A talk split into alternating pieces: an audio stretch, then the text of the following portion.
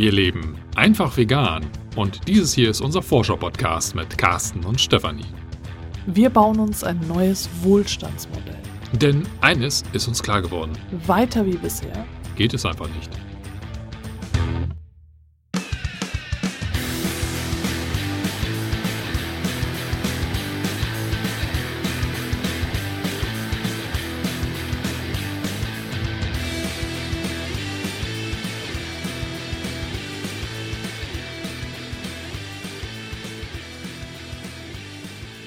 Diese Folge haben wir gestern schon einmal aufgenommen. Da saßen wir draußen im Wald und es äh, war sehr schön, die Vögel haben gezwitschert. Es ist sogar ein Reh vorbeigelaufen. Ein Rehbock. Ein Reh, das muss, musste Carsten auch gestern schon betonen. Ja, ja. Ein Reh mit Geweih ist an uns vorbeigelaufen, nicht direkt so vor unseren Füßen. Es hat nicht gegrüßt. Es hat nicht freundlich den Kopf geneigt, aber es ist so paar Meter von uns entfernt durchs. Ja, so zehn Meter. Ja, ja nee, nicht mal. Nicht mal? Nicht mal. Naja, war jedenfalls nah. war Ja. es nah und ist an uns vorbeigegangen, hat sich nicht stören lassen durch unsere Podcast-Folge, die wir aufgenommen haben, aber leider äh, haben wir nicht äh, so, also wir haben das mit Carstens Handy aufgenommen. Das hat, du gut, mit deinem Handy habe ich, glaube ich, bisher eigentlich keine Audios aufgenommen, aber das ist ja eigentlich Die. O-Töne. Die O-Töne habe ich mit deinem Handy. Also wenn wir O-Töne gesammelt haben, haben wir die mit dem Handy aufgenommen. Ja, mit meinem. Auch mit meinem. Auch mit deinem. Auch mit meinem. Ja, guck. Also normal hat's funktioniert, aber du Gestern musst nicht. wohl ähm, doch bisschen mehr reinsprechen und außerdem geplante Obsolenz sei Dank habe ich das Gefühl, dass es da jetzt mehr rauscht als sonst. Und jedenfalls habe ich mir das vorhin angehört und es hat einfach nicht, ähm, ja, es ist äh, natürlich ist der Inhalt brillant, aber die Tonqualität halt nicht so. Ja, dieses Meisterwerk wird also nie den Weg an die Öffentlichkeit finden. Ja, also, ich habe schon überlegt, ob ich es einfach so zur Verfügung stelle. Aber da wir ja jetzt hier eine Podcast-Folge mit dem gleichen Inhalt aufnehmen, ist es nicht nötig. also dieses hier ist ein Tribut an das unveröffentlichte Meisterwerk. Genau. Genau, also worum soll es gehen? Äh, du kennst das vielleicht, äh, wenn du vegan lebst, äh, dass du dann mit bestimmten Vorurteilen konfrontiert wirst, äh, wie zum Beispiel, äh, was mir eben passiert ist mit dem Kuchen, dass ich dann gefragt wurde, als ich sagte, er sei vegan, ähm, ob denn dann da Zucker drin sei, wo ich den Zusammenhang einfach nicht gesehen habe, oder als äh, die Mutter äh, eines Schulfreundes unseres Kindes, das ist jetzt schon wieder wie verschwippschwagert, ne? Mm, Aber mm. jedenfalls, als die Mutter mir dann irgendwie ein halbes Jahr, nachdem wir ähm, uns kennengelernt hatten, halt so vertrauensvoll erzählt hat, dass sie ja die Vorstellung gehabt hätte, da wir vegan leben, haben wir auch nur ausschließlich Holzspielzeug und dass sie sehr erstaunt war, dass wir auch Lego und Playmobil äh, zu unserem Besitz zählen und ähm, eben eine bestimmte Vorstellung vom veganen Leben in ihrem Kopf kultiviert hatte. Und äh, wahrscheinlich fallen dir da jetzt auch noch andere ähm, ja, eigene Beispiele zu ein. Ich hatte im Clan mal nachgefragt, da kam jetzt noch nicht so viel zusammen. Die meisten hatten als VegetarierInnen was erlebt, so zum Beispiel eben, dass ihnen gesagt wurde, aber Fisch isst du dann noch? Oder ähm, ist doch nur Huhn, Äh, Huhn kannst du doch essen. Irgendwie so in diese Richtung, das kenne ich auch, äh, wobei das mit dem Huhn äh, mir eben nur einmal passiert ist, äh, mit dem Fisch dann schon öfter, aber nicht so explizit auf vegan. Aber es ist ja tatsächlich so, dass ähm, Menschen sich bestimmte Vorstellungen machen von vegan lebenden Menschen und eben nicht nur vegan lebenden Menschen, sondern auch, äh, wenn du wie wir halt versuchst, immer nachhaltiger zu leben und dann bestimmte Schritte gehst.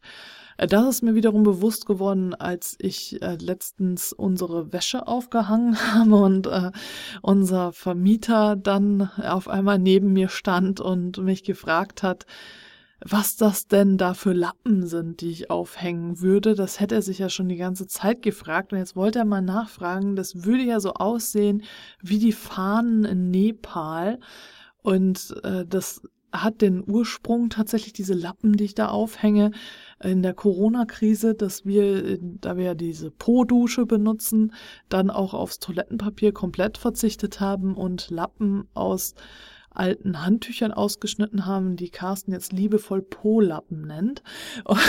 Unsere Alternative zum Toilettenpapier.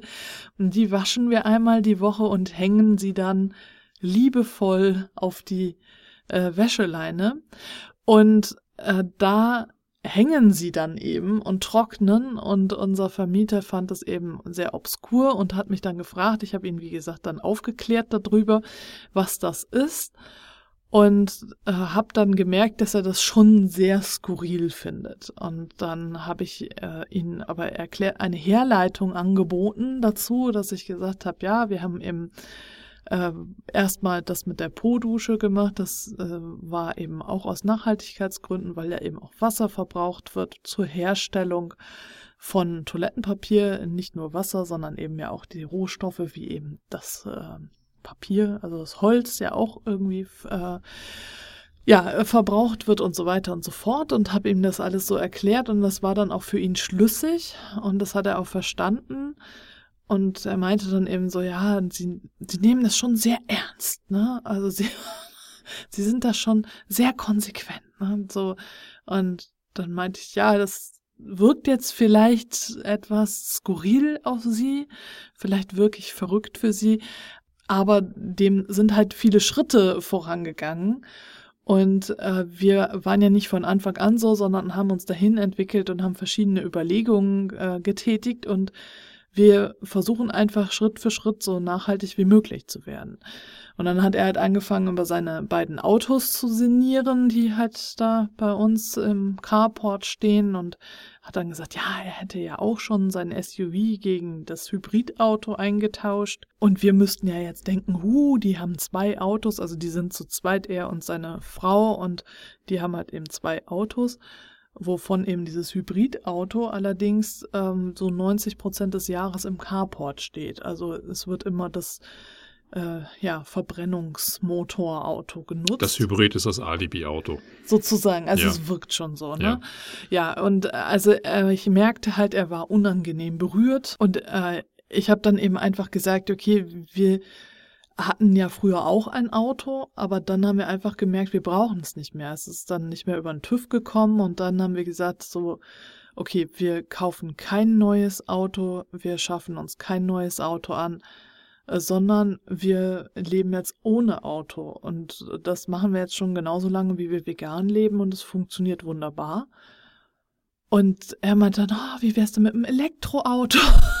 so, so nach dem Motto, sie müssen ein Auto haben. Und ich habe gesagt, nee, wir, wir sind jetzt gut organisiert. Wir leben zwar jetzt hier recht dörflich, aber es funktioniert alles wunderbar. Und da habe ich eben einfach gemerkt, dass, wie wichtig das ist für das Verständnis des Gegenübers, dass wir Brücken bauen. Und das ist eben eigentlich immer der Fall, wenn wir anders sind, wenn wir irgendwie aus dem System raustreten, es, du musst halt nicht vegan leben, um Brücken zu bauen, sondern generell, wenn du irgendwie anders bist als die Norm, dann äh, ist es irgendwie sinnvoll, Brücken zu bauen, wenn du möchtest, dass dich dein Gegenüber versteht und du das Gefühl hast, er oder sie hält dich für verrückt, nerdig oder sonst irgendwie.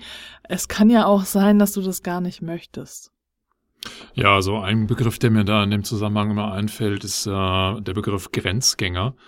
Den haben wir vor einiger Zeit ja schon mal mm, ja genannt bekommen von äh, einem Clanmitglied und ähm, haben auch darüber schon mal, ähm, ich sage jetzt mal, berichtet. Aber ähm, der passt an der Stelle relativ gut, weil ähm, wir, die ja ein bisschen anders leben als der Mainstream, ja im Grunde genommen ja auch Grenzen ja berühren, vielleicht auch überschreiten und je nach Sichtweise mal auf der einen oder auf der anderen Seite der Grenze unterwegs sind. Aber wir sind halt grenzwertig in unserem Verhalten, in unserer Weltansicht. Und das ist natürlich dann gerade für Personen, die mehr so in ihrem normalen Standpunkt fahren, mitunter mal sehr weit weg. Und da die, die Brücke zu bauen, ähm, halte ich auch für sehr wichtig. Und ähm, ich habe das an einer persönlichen Begebenheit auch vor kurzem noch mitbekommen. Und zwar ähm, im Rahmen von einer gemeinsamen Arbeitsaktion bei uns ähm, in äh, der Schule, in der unser Sohn ähm, seit einem Jahr unterrichtet wird, beziehungsweise ja nicht unterrichtet wird, es ist eine freie demokratische Schule. Ähm, da helfen die Eltern zu bestimmten Anlässen schon mit ähm, die Schule zu gestalten. Und äh, wir haben jetzt ein neues Gebäude ähm, so weit auf Vordermann gebracht, dass da jetzt zum neuen Schuljahr auch Unterrichtsräume äh, verwendet werden können. Und da sind an bestimmten Terminen auch die Eltern gebeten worden, dort mitzuhelfen. Äh, und an einem dieser Termine wurde ich dann im Nachgang, als die Arbeit erledigt wurde, von einem Vater angesprochen, dessen Kind jetzt im neuen Schuljahr auch diese Schule besuchen wird. Und er sich ja im Vorfeld sehr schwer damit getan hat, diese Entscheidung zu treffen, soll man Kind an diese Schule ja oder nein, weil ihm diese Schulform der freien demokratischen Schulen relativ lange, als er damit Kontakt hatte, noch sehr suspekt war. Gerade am Anfang, wenn man darauf auf, überhaupt erstmal aufmerksam wird. Und äh, ich glaube, in dem Fall war es auch so, dass eine Frau das Thema in der Familie zur Sprache gebracht hatte. Und er hatte wirklich Berührungsprobleme damit. Ne? Was, was sind das für Menschen, hat er sich gefragt, die in dieser freien demokratischen Schule unterwegs sind. Ne? Er hat das echt als Hippie-Spinnerte, abgehobene äh, Menschen, die vielleicht so ein paar Zentimeter über dem Boden schweben und äh, ja, ja, mit Magie irgendwie Dinge vollbringen und so. Also in den schillernden Farben hat das mir tatsächlich erzählt. Ähm, es wirkte im Vorfeld extrem obskur auf ihn und er hat dann die Chance genutzt, an einem von diesen Tagen mitzuarbeiten, wo an dem neuen Schulgebäude gearbeitet wurde und da fanden halt handwerkliche Tätigkeiten statt. Und er meinte, Mensch, das war ja total erfrischend. Ich, ich bin da mit jemandem in Kontakt gewesen und äh, der musste einen Nagel in die Wand hauen und äh, ich habe dann festgestellt, der nimmt einen Hammer. Und ich hatte im Vorfeld immer gedacht, das sind so, so spinnerte Leute, die irgendwie versuchen, durch Magie so einen Nagel in die Wand zu bekommen oder sowas. Und das, das fand ich schon sehr, sehr lustig, dass, dass er solche, solche Bilder im Kopf hatte, was für eine Fantasien da in ihm vorgegangen sind. Weil er einfach nur gemerkt hat, diese, diese Art der Schule ist so weit weg von, von seiner eigenen bisherigen Erlebniswelt gewesen. Sei es jetzt durch seine eigene Schulerfahrung oder auch durch das, was er bisher so über Bildung und Schule wahrgenommen hat, dass er auf, aufgrund dieser weiten Entfernung, die zwischen diesen beiden Schulbildern lag, auch ein, aus meiner Sicht ein sehr extremes Fantasiegebilde von den Menschen im Kopf irgendwie erschaffen hat. Ähm, betraf mich zu, zu gewisser, zu einem gewissen Anteil ja selber, weil ich ja mittlerweile auch jemand bin, der äh, diese Schulform gut findet und, und ähm, auch verfechtet. Aber ich habe mich jetzt persönlich nicht angegriffen gefühlt, dass er ähm, die, die Leute, die da in diesen Schulen und um diese Schulen aktiv sind, eben so als abgehobene äh, Person ähm, ja eigentlich im Vorfeld eingeschätzt hatte. Ich habe einfach nur gemerkt, dass es wirklich wichtig ist, so diese Berührungspunkte zu schaffen, um Brücken zu bauen. Ne? Er hat es jetzt in der Form genutzt, um tatsächlich persönlichen Kontakt zu dieser Gemeinschaft aufzunehmen, weil er wusste, es sind da mehrere Elternteile da äh, perfekte Möglichkeit, um überhaupt erstmal mit den Personen in Kontakt zu kommen und ja, hat auch ja eigentlich auf die Gefahr hinweg irgendwie einen großen Schock zu erleiden, ist er trotzdem dahin gekommen und ist dann eines Besseren belehrt worden, weil er einfach gemerkt hat, Mensch, das sind völlig normale Menschen, die, die ticken irgendwie genauso wie ich, die haben halt in, in, in der Hinsicht mit, mit wie Schule und Bildung zu gestalten ist, eine andere Ansicht als der Bundesbürger, der Bundesdurchschnittsbürger. Ähm, aber das war für ihn dann schon ja auch so eine Brücke, um, um nochmal mehr ins Thema reinzukommen, um auch nochmal mehr Vertrauen darin zu haben, auch zu wissen, okay, das, was seine Frau vielleicht im Vorfeld recherchierte und die haben sich, glaube ich, auch Dokus angeguckt und so. Er hat viel Wissen schon aufgebaut, um äh, überhaupt näher auf, äh, zu diesem Thema zu bekommen, aber der persönliche Kontakt zu, zu Betroffenen, zu Mitwirkenden, zu Agierenden dann in diesem Umfeld, das war ihm halt nochmal sehr wichtig. Und wie gesagt, das hat mir einfach gezeigt, dass es äh, notwendig ist, in bestimmten Konstellationen einfach auch diese Brücken zu bauen, dass, dass wir als diejenigen, die schon in diesem Grenzbereich aktiv sind, versuchen, die Leute irgendwie zu berühren oder denen Anhaltspunkte zu geben, die Interesse zeigen, aber von ihrer eigenen Lebenswirklichkeit noch sehr, sehr weit entfernt davon sind. Das muss nicht unbedingt ausschließlich im Rahmen der, der freien demokratischen Schulen passieren. Das sind halt alle Lebensstile, die einfach weit weg von, von der genormten Realität der, der meisten Bundesbürger sind, eben auch im veganen Umfeld. Ja, also daher nicht nur das, das reine Ernährungssystem, sondern ähm, noch schwieriger das, das Wertesystem, was da dem zugrunde liegt, ähm, was dann ja in einer späteren Phase, der erste Berührungspunkt wird ja häufig im, das, das Thema Essen sein, aber in einer weiteren Phase müssen auch da Brücken gebaut werden, um das verständlich zu machen. Ne? Und darum geht's ja in dieser Folge, um klarzumachen, dass wir Brücken schaffen müssen. Wir als diejenigen, die schon ja einen Teil dieses neuen Weges zurückgelegt haben. Jetzt sagst du immer müssen. Ich denke äh, nicht, dass es unbedingt ein Muss ist, denn das setzt mich ja wieder unter Druck, äh, dass ich bestimmte Handlungen vollführen muss, äh, wenn ja. ich vegan lebe. Ich möchte also jetzt einen Disclaimer sozusagen, ein, ein Achtung, Achtung, Vorsicht bitte, äh, einfügen. Und zwar äh, denke ich, äh, dass es gut ist, wenn wir das schaffen, Brücken zu bauen, ähm, um das der Verständigung willen, aber wenn äh, du dich nicht dazu in der Lage fühlst oder du gerade nicht die Kraft dazu hast, äh, dann ist es nicht, ist es kein Muss. Also es ist kein keine Stellenbeschreibung eines Veganers oder einer Veganerin, äh, dass du äh, Brücken bauen musst. Also das steht nicht in deinem äh, dann also du Jobprofil in ja. deinem Jobprofil genau wenn du vegan wirst musst du das und das und das und das alles können tun und so und so aussehen das ist ja genau das äh, was wir hier auch überhaupt gar nicht propagieren wollen äh, wo ich auch wirklich sehr strikt dagegen bin, wirklich sowas ähm, zu propagieren. Deswegen äh, ist das jetzt eben auch kein Muss, äh, sondern äh, nur eine Möglichkeit, um äh, mehr Verständnis zu schaffen. Was ich eben in meiner Rolle, als ich damals noch die Touren von Hamburg Vegan Erkunden äh, geführt habe, die drei Jahre lang ähm, gemerkt habe als, als Guide, als Tourenguide quasi, ähm, war ich auch gleichzeitig in einer Rolle der Vermittlerin unterwegs. Äh, das war mir vorher nicht bewusst, als ich äh, dieses Konzept in die Welt gebracht habe, dass es so angenommen werden würde. Aber viele Veganer und Veganerinnen haben meine Touren quasi als neutrale Basis genutzt, um äh, an ihren nicht veganen Freundinnen, Bekannten, Verwandten äh, zu zeigen, wie das vegane Leben aussieht. Und da habe ich einfach gemerkt, dass neutraler Boden, also Menschen, äh, die einem nicht nahestehen, manchmal besser als BrückenbauerInnen funktionieren können als man selbst. Das hast du, Carsten, ja auch schon mal gemerkt. Ja, genau, im familiären Kontext auch wieder dieses Beispiel mit den freien Schulen, weil das ähm, eine von den schwerwiegendsten und, und größten Entscheidungen oder Veränderungen in unserem ähm, jüngsten Leben, will ich mal so sagen, also ein ja ist. Andere große Entscheidungen liegen ja schon so ein bisschen zurück. Da habe ich äh, den Eindruck, dass da schon größere Akzeptanz vorherrscht, aber äh, das mit der Schule ist natürlich dann schon mal nochmal eine andere Hausnummer, weil ja auch immer das Kind irgendwo im Vordergrund steht.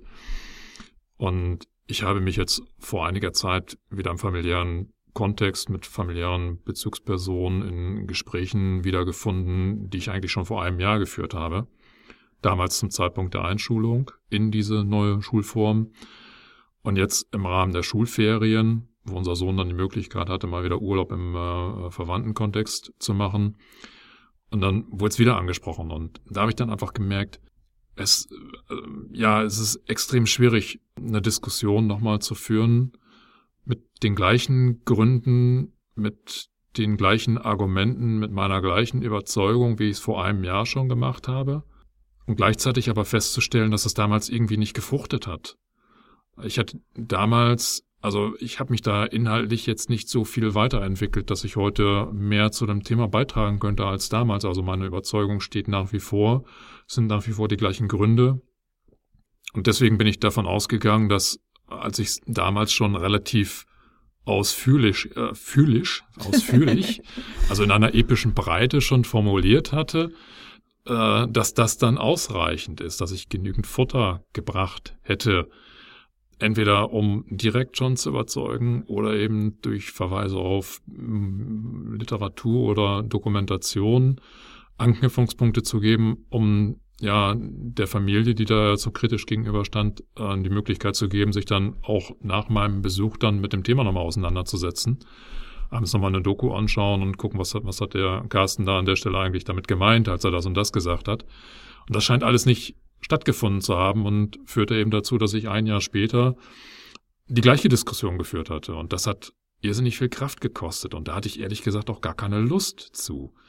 So, und da waren bei mir wirklich so Grenzen erreicht, wo ich gemerkt habe, nee, ich möchte das gar nicht. Also ich, ich möchte mich an der Stelle jetzt auch gar nicht irgendwie erklären müssen oder verantworten müssen oder meine Entscheidungen in irgendeiner Art und Weise darlegen müssen, sondern ich möchte einfach nur, dass es respektiert und akzeptiert wird. Ähm, ja, und, und da sind wir bei dem, was du gerade sagtest, Stefanie, mit dem Müssen. Ähm, also es, es ist definitiv abhängig von der eigenen Lebensphase, von den eigenen Lebensumständen. Also es, ich habe es jetzt ja selber gemerkt in der Konstellation, dass mir einfach die Kraft dazu fehlte, jetzt als Befürworter für meine äh, doch sehr schwerwiegenden Lebensentscheidungen da nochmal aufzutreten und da auch aktiv Brücken zu bauen, sondern ich habe eher widerwillig dann nochmal die Argumente runtergebetet, die ich, wie gesagt, ein Jahr vorher schon mal sehr ausführlich dargestellt, äh, dargelegt hatte. Aber ähm, ja, ich, ich hätte es eigentlich nicht gemusst. Ne? Ich hätte auch tatsächlich für mich entscheiden können, mir fehlt jetzt die Energie. Es ist okay, jetzt auch mal nicht Advokat für freie demokratische Schulen zu sein. Es wäre auch okay gewesen, jetzt mal nicht Advokat für den Veganismus zu sein. Es wäre auch mal okay gewesen, nicht Advokat für eine ökologischere Lebensführung zu sein, sondern einfach nur mal zu sagen, so bin ich und akzeptiert das einfach. Das wäre okay gewesen, ähm, um einfach auch meine eigenen Kräfte und Ressourcen zu schonen. Ja, ich denke auch, ähm, das Beispiel und auch generell meine Erfahrung zeigt eben einfach, dass äh, es wichtig ist, darauf zum einen zu achten, wie geht's dir, also wie viele Energieressourcen hast du, zum anderen auch, wer steht dir da gegenüber, also in welcher Beziehung steht ihr, weil du halt einfach in deiner Familie immer irgendwie vorbelastet bist. Das muss ja nicht negativ vorbelastet sein, aber ihr habt eine bestimmte Historie, eine Biografie, die ihr gemeinsam erlebt habt und die belastet einfach eure Gespräche. Und ähm, da ist es eben so, dass es, äh, wie gesagt, es kann auch positiv sein, dass es eine super Kindheit war und alles ist wunderbar. Äh, es kann aber eben auch negativ sein und dann gibt es da einfach Spannungen und wir interpretieren äh, Antworten und Fragen und so sowieso schon anders, als sie eigentlich äh, gemeint sind. Also wir hören nichts mehr auf der Sachebene und das kann, muss ja nicht nur an uns, also in unsere Richtung so sein, sondern auch in die andere Richtung, dass eben unsere Argumente gar nicht gehört werden, sondern es wird irgendwas anderes gehört, was wir gar nicht gesagt haben, sondern irgendwie äh, anders. Und das ist definitiv etwas, etwas, was es da auch zu bedenken gilt. Äh, wenn ich jetzt mit meinem Vermieter rede, habe ich zudem keine persönliche Beziehung, keine Verwandtschaftsverhältnis und so weiter. Also kann ich mit dem relativ neutral reden und äh, kann ihm das äh, erklären und habe da eigentlich jetzt keine größeren Bedenken irgendwie. Aber es kann eben auch sein, dass ich gerade keine Lust habe, ihm das zu erklären und dann äh, würde ich das halt abkürzen, das Gespräch. Hm, ich habe noch eine Sache, um dieses Müssen, was ich vorhin mal mit eingebracht habe, nochmal ein bisschen anders zu erklären. Ich glaube, dass wenn Brücken gebaut werden können in Situationen, in Gesprächen, dann liegt die Verpflichtung eher bei uns, weil wir diesen Weg schon gegangen sind. Wir sind diejenigen, die auch die Erfahrung teilen können, in Anführungszeichen oder in Klammern von, von unserem Gesprächsgegenüber. Und ich glaube, wir können nicht erwarten, dass unser Gesprächsgegenüber diese Brücken baut. Also wir können halt nur hoffen, dass Bereitschaft, Offenheit, Interesse von unserem Gesprächsgegenüber eingefordert wird oder gezeigt wird, gezeigt wird. Ähm, aber alles weitere, das, das obliegt so ein bisschen bei uns. So, und dann ist es immer wirklich entscheidend von der jeweiligen Situation. Habe ich als derjenige, der diese Brücken jetzt bauen kann, überhaupt die Energie? Ist das Interesse, was dort ist, vielleicht vorbelastet. Ne? Was, was Stefanie gerade sagte, in bestimmten Familienkonstellationen ist es dann doch vielleicht erforderlich, dass, dass die Themen von einer neutralen Seite irgendwie beigebracht wird. Ähm, da muss man immer überlegen, was für Argumente oder wie baue ich die Brücken jetzt. Ne? Also ich könnte mir vorstellen, dass wenn man vor einer belasteten Situation steht oder ich sage jetzt mal einem, einem Umfeld, wo ich weiß, dass das bestimmte Äußerungen, die ich tätige, aufgrund einer Vorbelastung dann doch eher falsch ankommen, dass ich dann vielleicht nicht mit meinen reinen subjektiven persönlichen Sichtweisen argumentiere, sondern vielleicht doch eher auf eine Dokumentation, auf ein Buch, auf ein Hörbuch oder sowas verweise und sage, hier, da hast du schon mal Informationen. Ähm, wenn du wirklich interessiert bist, dann schau dir es an, lies es dir durch oder hörst dir an. Und dann können wir gerne nochmal ins Thema einsteigen oder wie auch immer. Aber dann ist man so ein bisschen persönlich aus dieser Linie raus, kann das Ganze vielleicht doch eher auf einer Sachebene dann betrachten. Ähm, aber es ist von der Situation abhängig und äh, von den eigenen Ressourcen, die einem zur Verfügung stehen. Ne? Aber wenn, wenn sie denn da sind und, und es ist Interesse da, dann denke ich, ist die, die Aktivität des Brückenbauens tatsächlich auf unserer Seite zu sehen. Und ich denke eben auch, äh, das habe ich einfach gemerkt, als ich mit unserem Vermieter gesprochen habe, äh, dass es auch darauf ankommt, wie viele Schritte du schon von deinem Gegenüber entfernt bist.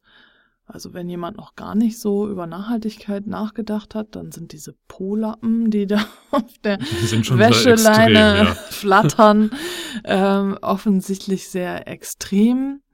Äh, wenn du jetzt hier zuhörst und schon länger zuhörst und äh, das mit der Po-Dusche schon gehört hast und auch schon mal darüber nachgedacht hast, dann ist es vielleicht eben gar nicht mehr so extrem und du denkst äh, schon in dieser Richtung, was könnte ich noch nachhaltiger machen. Äh, kleine Anekdote dazwischen. Ich hatte von diesen Polappen schon mal vor, lass mich lügen, ich glaube vor fünf Jahren gehört oder vor sechs. Ich glaube vor fünf Jahren. Da hatte eine Nachbarin von mir äh, mir erzählt, ja, sie hat irgendwie im Internet gelesen von einer Mutter, die ähm, jetzt so ausgeschnittene alte Handtücher nutzt zum Abwischen nach dem kleinen Geschäft. Und damals habe ich gedacht, tss, also sie machte das tatsächlich aus Nachhaltigkeitsgründen und ich dachte, pff, was soll, was, was, also, also wirklich, ernsthaft, macht die sowas? Das bringt ja wohl gar nichts und dann soll die lieber vegan leben, als jetzt hier sich solche Polappen, also in dem Fall äh, eben Urinallappen, wie auch immer, solche Lappen zu basteln. Und damals habe ich das abgetan und fand das total abstrus und habe gedacht, was ist das denn für eine Idee? Aber meine Nachbarin kam auch so ganz vorsichtig damit zu mir und meinte, ich habe das. ähm, genau, und heute mache ich das selber also äh, ich gehe nicht davon aus, dass diese mir unbekannte Person, die das im Internet mal gepostet hat, mir zuhört. Aber äh, falls du mir zuhören solltest, das tut mir leid, dass ich damals, ohne dass du davon je erfahren hast, dir Unrecht getan habe. In jedem Fall äh, habe ich einfach, wie gesagt, gemerkt, dass es äh, darauf ankommt, wie viele Schritte habe ich schon getan. Also ich denke, von unserem Vermieter sind wir halt sehr weit schon entfernt. Äh, wir haben einfach schon einen weiten Weg zurückgelegt und ich habe das auch gemerkt, an den, als ich noch bei der Ortsgruppe der Albert-Schweitzer-Stiftung da am Stand gestanden habe. Das habe ich jetzt auch schon länger nicht mehr gemacht, weil es einfach zeitlich nicht mehr hinhaut und ich jetzt gerade auch eher so eine rückgezogene, zurückgezogene Phase habe, ähm, dass ich da immer wieder Gespräche geführt habe mit Menschen, die noch nicht vegan leben und die dann gesagt haben, oh, ich könnte nie auf Käse verzichten und so weiter und so fort. Und ich dann gesagt habe, ja, ich kann dich verstehen, ich hatte das auch. Und dann habe ich das und das gemacht. Und äh, heute bin ich halt noch wieder viele Schritte weitergegangen und ich kann mich da zwar immer noch reinversetzen, wie das damals war, aber äh, so wirklich, also ganz tief fällt es mir dann doch schwer, weil ich einfach jetzt schon so weit weg bin. Da muss ich dann halt wirklich mich erstmal wieder anstrengen, mich da rein zu versetzen in dieses, wie es wirklich am Anfang war. Und äh, ich habe aber gemerkt, dass das, wenn ich sage, ja, ich verstehe dich, ich habe das auch gehabt, äh, dass das ein guter ähm, Brückenbau ist, also ein, erste, ein erster Stein, um zu sagen, hey, ich reich dir meine Hand, ich zeig dir, wie ich es gemacht habe. Das funktioniert natürlich nur, wenn du wirklich auch verstehst, was, äh, also wenn du das auch hattest. Also du kannst ja nicht sagen, hey, ja, kenne ich. wenn du es gar nicht kennst. Also, was ich damit sagen will, ist, Äh, Menschen können halt interessante Vorstellungen von uns haben, die wir uns gar nicht vorstellen können. So ein Beispiel, als äh, das Kind noch ganz klein war und ich es immer im Tuch getragen habe, habe ich eine andere Mutter in einem Supermarkt getroffen, die Zwillinge im ihrem äh, Wagen hatte, in, in, nicht im Einkaufswagen, im ähm, Kinderwagen. Kinderwagen, mir fehlt doch gerade das Wort, im Kinderwagen hatte. Die waren ungefähr so alt wie äh, mein Kind. Und die Frau sprach mich halt an und meinte, oh, es wäre ja so toll, dass ich das Kind tragen würde. Sie hätte ihre Kinder auch äh, getragen, aber weil es halt Zwillinge sind, schafft sie das jetzt nicht mehr. Und äh, sie würde das ja so vermissen, ähm, ihre Kinder weiter zu stillen. Und ich habe irgendwie in dem Moment gedacht, hä? Wo ist der Zusammenhang zwischen ich trage mein Kind im Tuch und ich stille es? Aber für sie war das miteinander verbunden. Und das war halt was, was, wo ich vorher gar nicht drauf gekommen wäre. Und so kann dir das halt immer wieder passieren, so wie mit dem Spielzeug, äh, wo eben äh, gedacht wurde, wenn wir vegan leben, haben wir nur Holzspielzeug. Oder mit dem Kuchen, wo gedacht wurde, wenn der Kuchen vegan ist, dann ist er auch garantiert zuckerfrei ähm, einfach Dinge, äh, auf die du vielleicht vorher überhaupt nicht kommst, die dir dann passieren können und wo du dann erstmal so dastehst und denkst, äh, und wo du dann nicht sagen kannst, ja, das habe ich früher auch gehabt. Komm, ich reich dir meine Hand. Und dann kann es eben auch sein, dass dir ad hoc äh, kein Brückenbau einfällt. Und dann äh, kannst du wahrscheinlich einfach nur durch dein, deine Art, also dein Sein äh, überzeugen, weil die Menschen dir wahrscheinlich, wie eben die Nachbarin, die gesagt hat, hey, wie ich dachte früher, du hättest äh, nur Holzspielzeug, ähm, kannst du dann durch das überzeugen, was du bist. Also weil sie dann gemerkt hat, oh, guck mal, die ist gar nicht so. Die haben ja auch Plastikspielzeug. Und äh, so auch bei einem VHS-Workshop, wo mir dann am Ende gesagt wurde, äh, die Teilnehmerin meinte, ja, sie würde sehr gerne noch weitere Kurse bei mir machen, weil ich nicht so hippie-mäßig wäre wie andere. Und äh, da überzeugst du dann quasi im Nachhinein. Sowas bekommst du meistens erst später mit. Und äh, was dann die Menschen eben umgestimmt hat, so wie auch bei Carstens Beispiel, dass äh, die erstmal hingehen und gucken, äh, mit diesem Vorurteil, mit diesen Gedanken im Kopf und dir dann nachher von ihren Vorurteilen erzählen. Und dann hast du einfach nur durch dein Sein einfach schon eine Brücke gebaut hin zu, oh, es ist gar nicht so komisch und es ist gar nicht so anders. Also zusammenfassend, es gibt viele Möglichkeiten und äh, das Brückenbauen sollte eben von uns ausgehen. Es kann sein, dass du es unbewusst sowieso schon machst, äh, weil du einfach so bist, wie du bist. Und äh, gerade das Unbewusste, da ist es sehr wichtig, dass es einfach viele verschiedene VeganerInnen gibt und du nicht versuchst, so zu sein, wie eine Norm es dir vorgibt, sondern einfach so bist, wie du bist.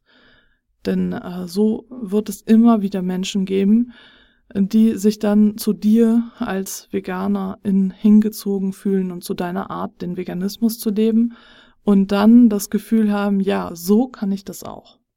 Und zum Abschluss dieser Folge wollen wir uns natürlich bedanken. Und zwar in erster Linie einmal bei Birgit. Genau, Birgit unterstützt uns jetzt mit einem Jahrespaket über Steady. Ganz herzlichen Dank, Birgit. Ich habe mich riesig gefreut, als ich die Nachricht gelesen habe. Das ist wunderbar. Und natürlich wollen wir uns auch bedanken bei allen anderen Personen, die uns über Steady unterstützen. Wow, ihr seid super!